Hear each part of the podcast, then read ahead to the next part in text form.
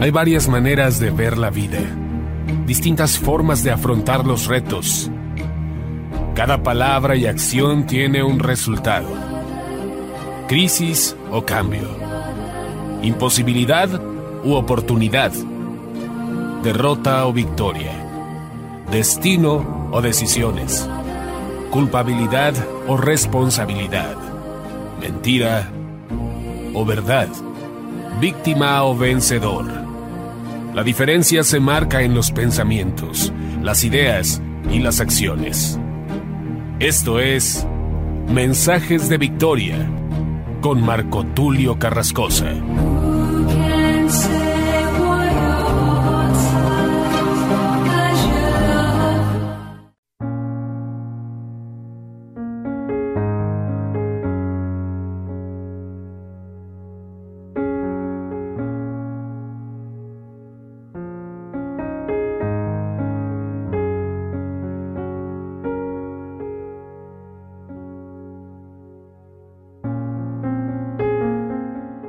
Bendiciones a todos, hermanos y amigos, qué gusto saludarles nuevamente a través de la radio, a través de internet.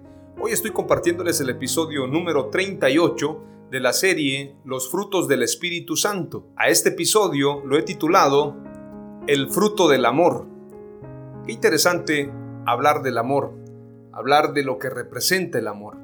Muchas veces esta palabra no la tomamos en cuenta para toda nuestra vida Definitivamente tenemos que aprender a vivir en el amor si verdaderamente amamos a Dios, si verdaderamente vivimos en Él.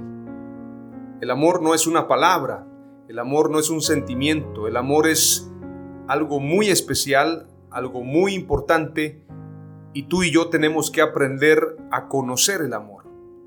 El amor no es un concepto, el amor es Dios. Dios es amor y es uno de sus nombres, precisamente uno de los nombres de Dios es amor. Por lo tanto, si tú conoces el amor, conoces a Dios. Si tú no amas, tú no has conocido a Dios y estás engañado. Por lo tanto, la gente que está en una iglesia, en una denominación, pertenece a alguna disciplina, si no ha conocido el verdadero amor, no ha conocido a Dios. Veamos lo que dice la Escritura en Gálatas capítulo 5 y verso 22. Porque toda la ley en una palabra se cumple en el precepto, amarás a tu prójimo como a ti mismo. Gálatas 5:22. ¿Qué es el amor? ¿Cómo podemos definirlo? En una definición se dice, el significado bíblico del amor es la misma esencia de Dios y es la virtud de los cristianos más importante. Este sentimiento es obligado y esencial para la relación con Dios y con nuestros semejantes. El amor es la ley y se encuentra en el autosacrificio y en el calvario, en dar sin recibir nada a cambio. Es decir, el amor no busca lo suyo, el amor entrega todo, el amor nunca se acaba. Hay muchos pasajes que nos hablan acerca del amor y tenemos que conocerlo, tenemos que entenderlo, la escritura lo define así y define a Dios como amor, al amor como Dios. Primera de Juan capítulo 4, verso 7 en adelante dice, Amados, amémonos unos a otros porque el amor es de Dios, y todo el que ama es nacido de Dios y conoce a Dios. El que no ama no conoce a Dios, porque Dios es amor. En esto se manifestó el amor de Dios en nosotros, en que Dios ha enviado a su Hijo unigénito al mundo para que vivamos por medio de Él. En esto consiste el amor, no en que nosotros hayamos amado a Dios, sino en que Él nos amó a nosotros y envió a su Hijo como propiciación por nuestros pecados. Amados, si Dios así nos amó, también nosotros debemos amarnos unos a otros. A Dios nadie le ha visto jamás. Si nos amamos unos a otros, Dios permanece en nosotros y su amor se perfecciona en nosotros. En esto sabemos que permanecemos en Él y Él en nosotros, en que nos ha dado de su Espíritu. Si tú dices que conoces a Dios, si tú dices que tienes una buena relación con Dios, pero no tienes amor, no practicas el amor, no conoces a Dios, estás engañado. El amor no es un concepto, no es una palabra, no es una definición. El amor es Dios mismo. Hace unos días estuve analizando que muchas veces nosotros confundimos estar apegados a Dios con tener una disciplina. Podemos estar orando, podemos estar ayunando, leyendo la palabra de Dios, estudiándola. Sin embargo, aún en medio de toda esta disciplina, si no practicamos el amor, si no practicamos la misericordia, que es central dentro de la ley de Dios, estamos engañados. Porque el verdadero amor se muestra dando la vida por los demás. Hablaba en un mensaje anterior acerca de la misericordia, acerca del buen samaritano que tuvo misericordia de este hombre que estaba tirado en el suelo.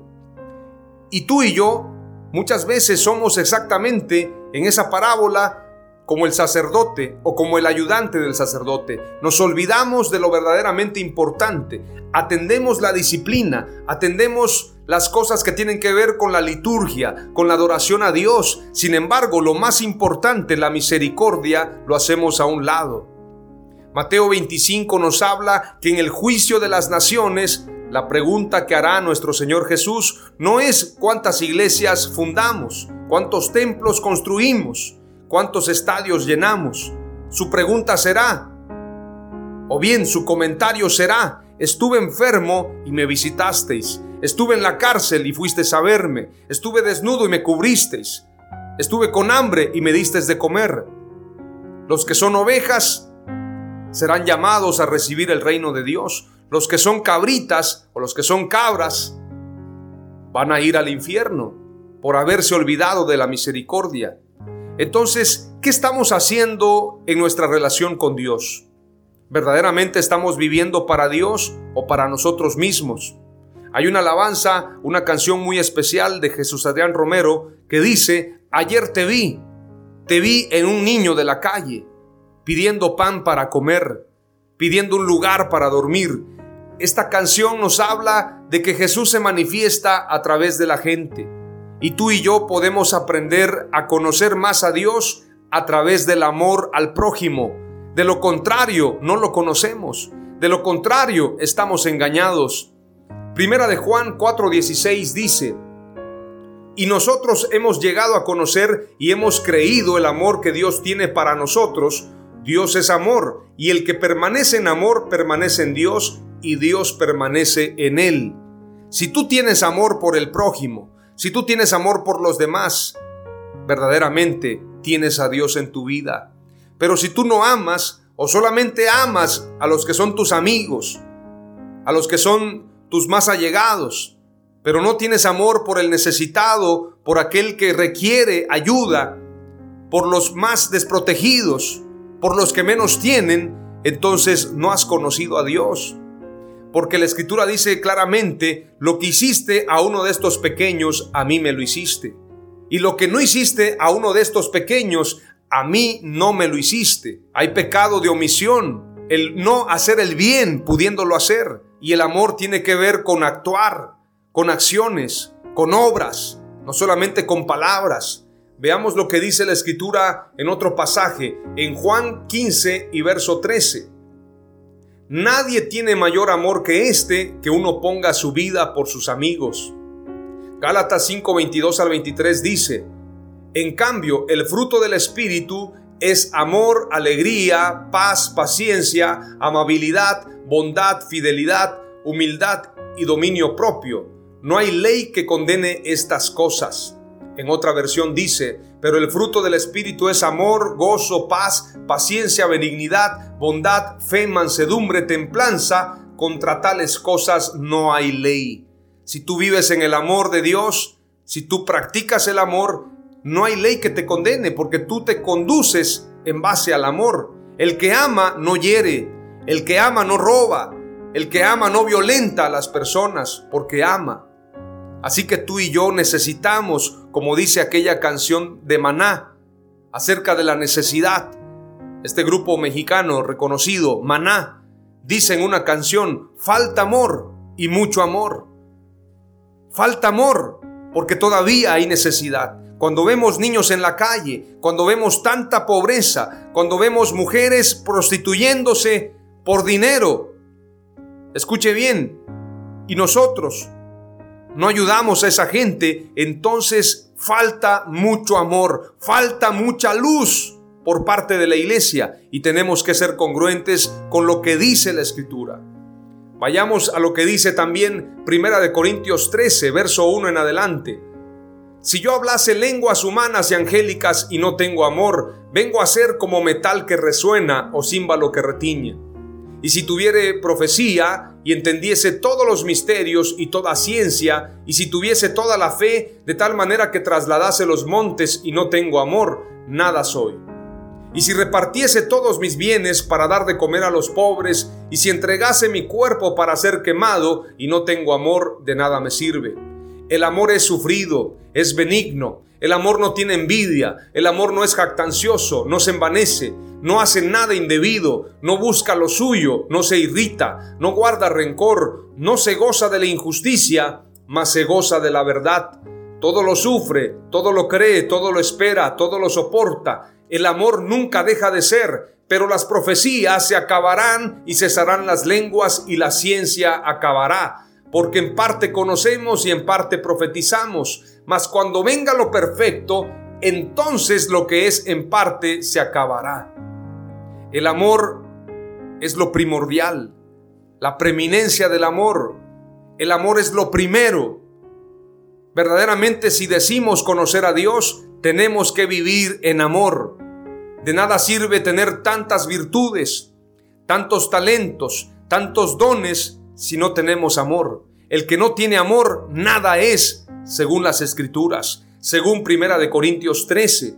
Veamos lo que dice también Romanos 12, 9 al 21, acerca de los que piensan que el amor es dar una palabra, dar un abrazo o un simple regalo. Si no basta con dar todo, como dice el pasaje, aun si repartiese todos mis bienes para dar de comer a los pobres, y si entregase mi cuerpo para ser quemado, y no tengo amor, de nada me sirve. Entonces, ¿qué es el amor? El amor es entregar la vida por los demás, pero hacerlo sin esperar nada a cambio. ¿Por qué estamos en la iglesia? ¿Verdaderamente estamos por amor a Dios o por amor a nosotros?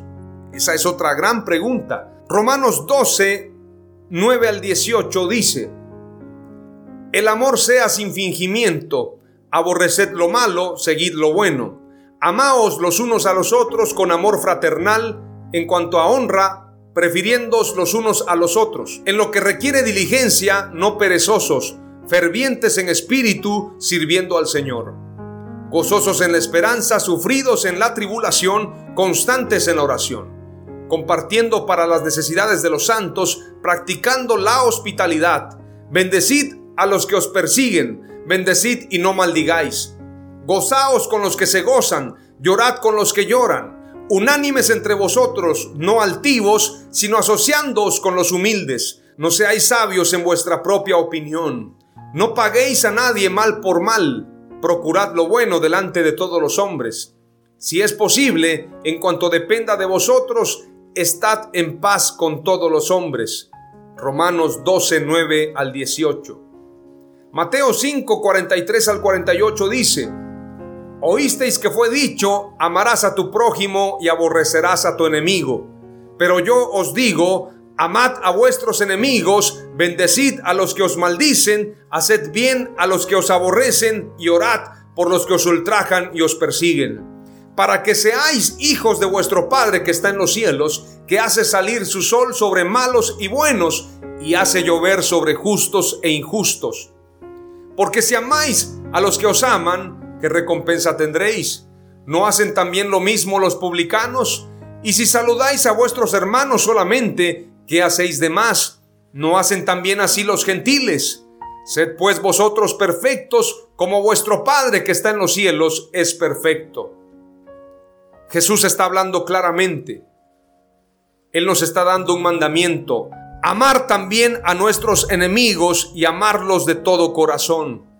Juan 13, 34 al 35 dice, Un mandamiento nuevo os doy, que os améis unos a otros como yo os he amado, que también os améis unos a otros. En esto conocerán todos que sois mis discípulos si tuviereis amor los unos con los otros.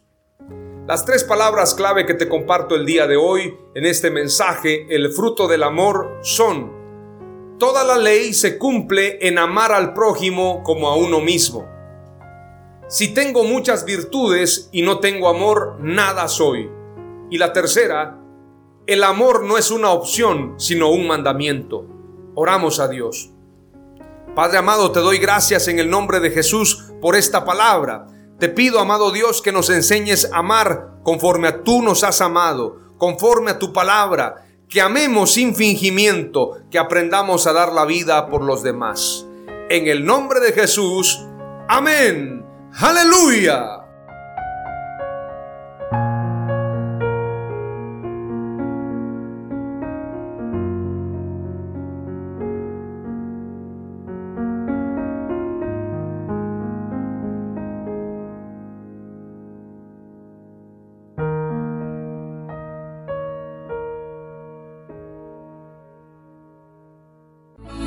Esto fue Mensajes de Victoria con Marco Tulio Carrascosa. Gracias por escucharnos y seguirnos en nuestras redes sociales. Si deseas invitarnos a tu ciudad, escríbenos por inbox o al WhatsApp 961 66 882 99 961 66 882 99.